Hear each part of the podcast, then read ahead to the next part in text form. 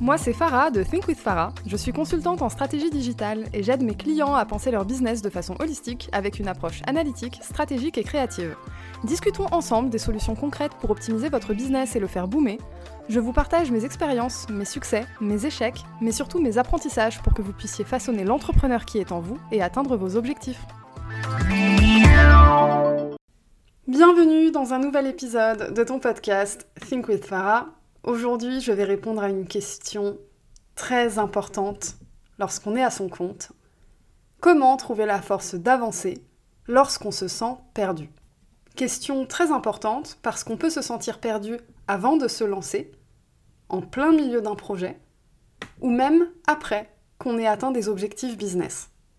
Se sentir perdu quand on est entrepreneur, ça veut dire se sentir perdu dans son business, mais parfois aussi dans sa vie. Et il y a quatre choses que je m'applique à moi-même lorsque je me sens perdu. Elles se résument en deux catégories. Faire le point et prendre le temps. Mais faire le point sur quoi et prendre le temps de faire quoi, on va voir ça ensemble aujourd'hui. La première chose à faire quand tu vois que tu te sens perdu, et ce, peu importe l'étape de développement de ton business, c'est de faire le point sur ton environnement de vie. Par là, j'entends l'endroit où tu habites, les lieux où tu aimes sortir, les endroits que tu fréquentes, l'endroit où tu travailles, bref, ton environnement de vie. Pourquoi c'est le premier truc à regarder quand tu te sens perdu? Parce que c'est le premier élément de ta vie sur lequel tu peux avoir un impact. La clé quand tu te sens perdu, c'est de revenir à des choses qui te permettent d'avoir de l'impact, de reprendre le contrôle et de revenir sur quelque chose d'actionnable. Ton environnement de vie, c'est vraiment la première chose sur laquelle tu peux avoir un impact. C'est bête, mais qui n'a jamais bougé des meubles à 2 heures du matin? Bon, évidemment, moi je l'ai fait. Et je préfère partir du principe qu'on l'a tous et toutes fait. Parce que sinon, hein. Bon, bref, chacun sa manière de gérer son espace, hein, on est d'accord. Pour le coup, refaire mon environnement, je l'ai fait beaucoup de fois. Bouger des meubles au milieu de la nuit, changer de chambre quand j'habitais dans un appartement avec une chambre d'amis, repeindre les murs, refaire la déco, changer mon espace de travail, les endroits où j'allais travailler, découvrir de nouvelles adresses de coworking. Bref, faire le point sur ton environnement de vie, c'est vraiment quelque chose de primordial parce que tu vas analyser autour de toi si ton environnement te fait du bien ou pas. L'idée, c'est pas de changer ta déco parce que voilà, t'as envie d'un truc un peu plus joli, non. On parle vraiment de quelque chose qui te fait vibrer, qui te fait du bien. Parfois, on se sent perdu parce que notre environnement, ne vibre plus à la même fréquence que là où on doit aller. Du coup, ton environnement de vie peut nécessiter quelques mises à jour. Mais pour ça, autant faire le point d'abord sur comment tu te sens dans ton espace. Parfois, cette réflexion, le fait de faire le point sur ton environnement de vie, peut mener à des changements de vie de manière radicale. Changer de ville, changer de pays, passer de la ville à la campagne, etc. C'est évidemment pas toujours le cas, hein. parfois tu peux bouger ton canapé d'un mur à l'autre et finalement tu te sens mieux.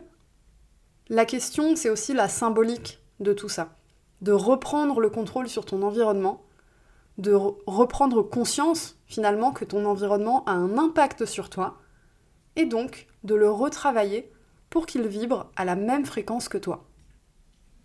Tu peux évidemment prendre le temps de ranger ton bureau, mais là c'est même pas une histoire de bureau rangé ou pas parce qu'on sait qu'il y a des cerveaux qui arrivent à travailler dans un bureau un petit peu en bazar. Les esprits très créatifs, etc. Donc, il n'est même pas question de juste ranger son bureau. Là, c'est vraiment faire le point sur ton environnement de vie. Qu'est-ce que tu ressens chez toi? Qu'est-ce que tu ressens dans les endroits où tu vas d'habitude? Par exemple, peut-être que tu fréquentes des endroits avec des gens qui ne correspondent plus au niveau vibratoire que tu as envie d'avoir dans ta vie. Par exemple, tu fréquentes beaucoup le milieu de la fête, alors que tu as besoin d'être beaucoup plus apaisé pour mener à bien tes projets. Ou à l'inverse, tu es quelqu'un de particulièrement timide et tu sors très peu, et tu as besoin de côtoyer ce milieu de fête pour t'ouvrir, faire des rencontres, déclencher des opportunités, etc. Du coup, on en arrive à la deuxième chose à faire, faire le point sur les personnes qui t'entourent. Tu connais peut-être la fameuse phrase Tu es la moyenne des 5 personnes que tu fréquentes le plus. Cette phrase, elle n'est pas répétée par les entrepreneurs pour rien. Les endroits que tu fréquentes ont un impact sur toi et les gens que tu fréquentes également. Est-ce que ces personnes-là t'aident à nourrir tes ambitions, à atteindre tes rêves? Ou à l'inverse, est-ce que ces personnes te font douter de tes projets? Est-ce que ces personnes mettent en lumière tes défauts peut-être? Ou encore, est-ce que ces personnes sont peut-être très bien dans l'image, mais a priori tu es plus avancé que ces personnes-là en termes de business. Et laisse-moi te dire un truc, si tu es dans la moyenne haute des 5 personnes qui t'entourent le plus, tu as le mauvais cercle d'amis. Aïe, ça blesse un peu. Eh bien oui, en fait, ce qu'il se passe ici, c'est que dans un cas comme ça, tu vas avoir des relations qui vont être très bonnes pour nourrir ton ego, mais tu ne seras jamais vraiment challengé. Pourquoi? Parce que tu seras la seule personne à challenger les autres. Ça veut évidemment ne pas dire arrêter de fréquenter ces personnes-là, ça veut juste dire revoir la quantité de temps que tu passes avec ces personnes-là pour rediriger ton temps auprès de personnes qui, elles, vont te challenger et te pousser vers le haut beaucoup plus vite.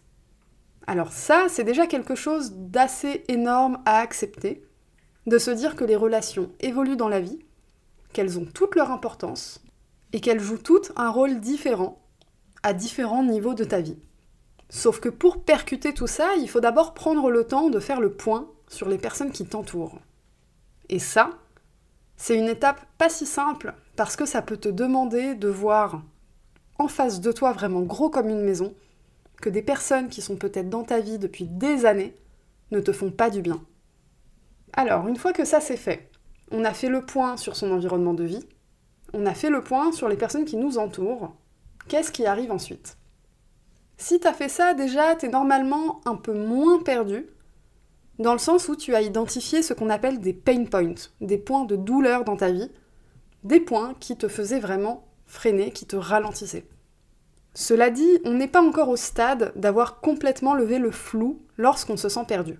Il reste encore deux étapes.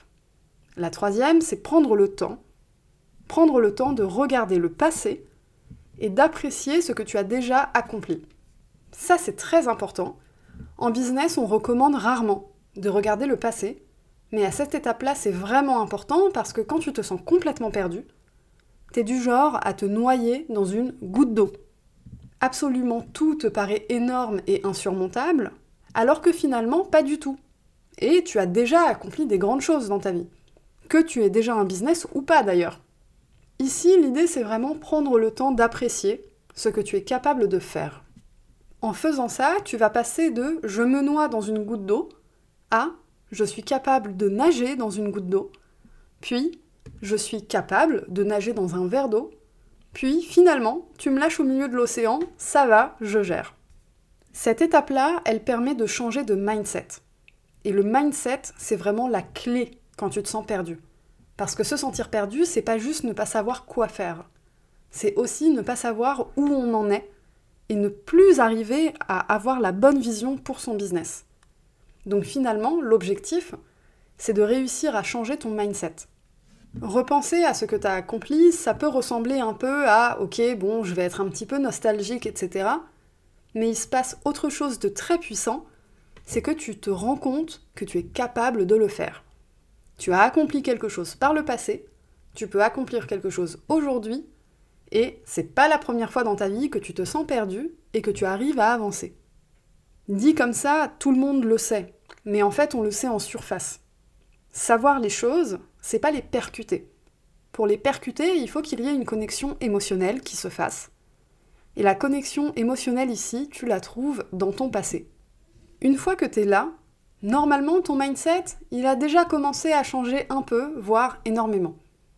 On arrive donc à la dernière étape, il s'agit ici de prendre le temps de repenser ta stratégie et tes idées pour ton business. Maintenant que tu as fait le point sur tout ce qui pouvait te bloquer dans ton environnement, dans les personnes qui t'entourent, que tu t'es rappelé que tu étais une personne capable d'accomplir des choses, maintenant tu es dans un nouveau mindset, dans un nouvel état plus positif pour vraiment repenser ta stratégie et tes idées pour ton business. J'ai bien dit prendre le temps de repenser Il ne s'agit pas ici de changer radicalement sa stratégie du jour au lendemain. Il faut aussi s'accorder du temps, le temps de penser, et du coup lâcher prise un peu sur le fait de se sentir perdu.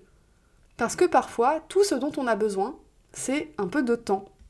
Parce que ton cerveau, il a peut-être besoin de récolter plus d'informations pour ensuite assembler une idée qui lui paraît cohérente et actionnable. Le truc bien ici, c'est que les informations, tu les récoltes dans les nouvelles relations que tu te fais si tu te rends compte que les personnes qui t'entourent ne nourrissent pas tes objectifs, et tu nourris ça également dans ton passé, dans le fait que, ok, j'ai déjà fait ça, j'ai déjà surmonté ça.